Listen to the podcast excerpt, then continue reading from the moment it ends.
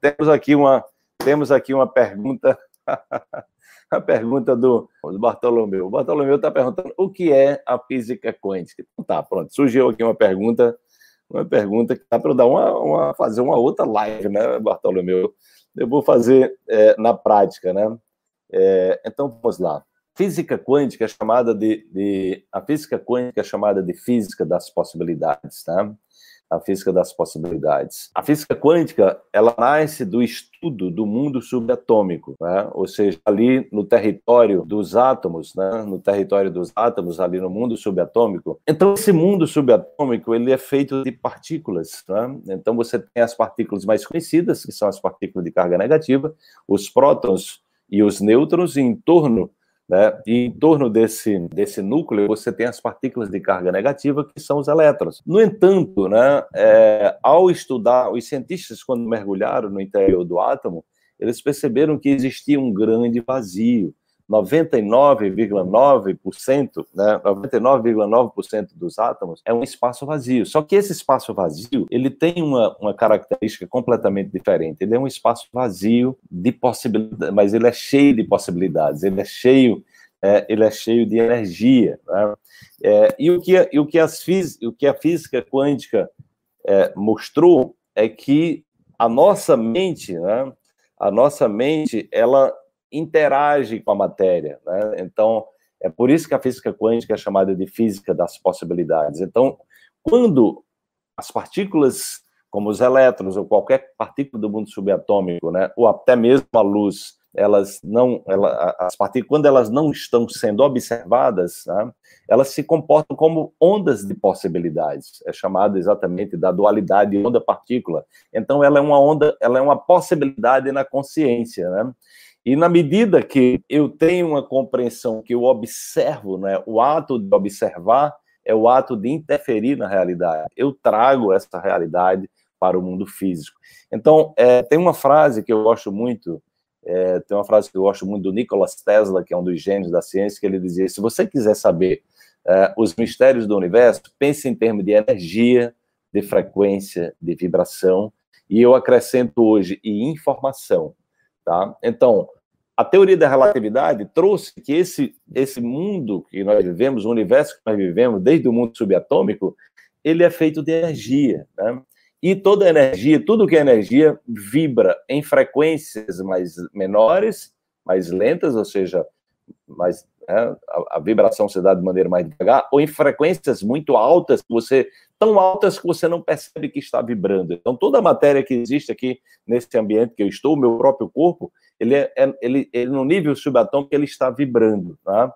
Então, tudo é energia, tudo é frequência, tá? tudo é vibração e tudo carrega informação. Tá?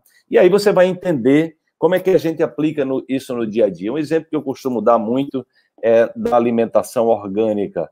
Então, há uma diferença energética de um alimento com agrotóxico e um alimento orgânico. Por quê? Porque o alimento com agrotóxico ele tem veneno, né? Ele tem ali substâncias que não fazem parte da natureza, porque para que você possa é, é, você possa é, colocar esses agrotóxicos, eles são exatamente eles são toxinas que matam a vida, que matam os insetos, que matam as pragas, né? Porque quando você destrói a floresta, você perde a sabedoria, a capacidade da floresta de se defender, tá? Então as monoculturas, eles são como são são, são seres é, os estudiosos dizem que são plantas surdas mudas, porque elas não perderam a capacidade de se defender e de se comunicar.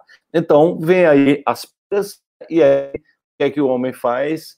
Né? Ele bota veneno. Quando ele bota veneno e você consome esse veneno, você está consumindo algo energeticamente desequilibrado, vibracionalmente, né? É, é, é desconectado, ou seja, você está ingerindo um nível de toxina, algo que o seu corpo não reconhece, e daí as pessoas que consomem muito agrotóxico, inclusive no Brasil é o maior consumidor de agrotóxicos do mundo, é, elas vão naturalmente, elas vão naturalmente adoecer, tá? Então, uma, um alimento orgânico, ele tem, ele exatamente ele vem da terra, né? Os adubos são adubos orgânicos, ou seja, naturais, tá? Então a, a energia, é, o alimento orgânico é, é, é possui é completamente diferente, ou seja, ela, ela está organizada, ela está na frequência da vida, ela está na frequência do planeta, ela está tá na frequência natural, que é compatível com o nosso corpo. Da mesma forma, nossos pensamentos. O, o, o Christian falou da masculinidade tóxica, né? Ou seja, da pessoa que está intoxicada né, com pensamentos negativos em função dos traumas que viveu, que não consegue processar. Então, todos nós trazemos um pouco de toxicidade, toxicidade. A grande questão é como a gente é como a gente transformar essa toxicidade em cura, em aprendizado. É quando a gente transforma uma, uma, uma, situação traumática quando a gente aprende, a gente evolui, a gente cresce com aquilo, a gente não vira refém daquilo.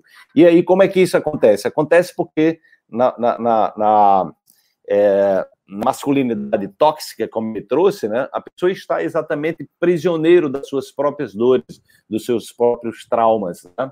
Seja masculino ou feminino, na verdade, tá? E aí quando você, e aí energeticamente, vibracionalmente, você está operando em frequências baixas, abaixo de 200 Hz.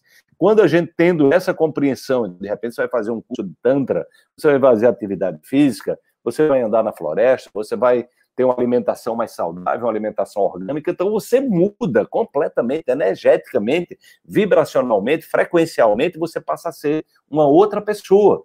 E aí você, essa energia que está normalmente represada né, nos três primeiros chakras, elas começam a se deslocar para os chakras superiores, o quarto chakra já é o chakra da expansão do amor, quinto chakra da comunicação, aqui a gente expande a, a, o terceiro olho, a nossa intuição, e aqui o chakra da coroa nós vamos, vamos transformar a dor, o trauma, em sabedoria, em aprendizado, em criatividade, né?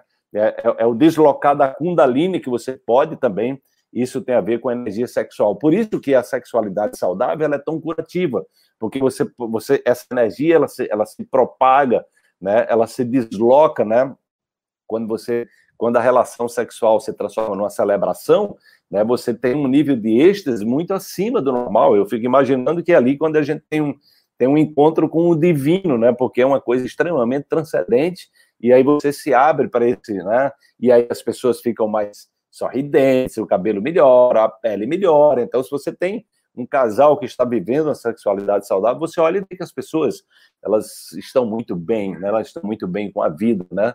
E quando isso não acontece, as pessoas normalmente estão muito mal. Então, a, a física quântica ela pode nos ajudar a perceber esses padrões de dureza, esses padrões de tensão, para que a gente possa, elevando a nossa vibração, a gente possa acessar esse potencial de autocura que há dentro de nós. Então, espero que tenha respondido aí a sua pergunta, Bartolomeu. Né? Claro que isso aqui dá para eu dar uma aula, dá para passar três horas falando só sobre isso aqui. Eu fiz uma síntese, né?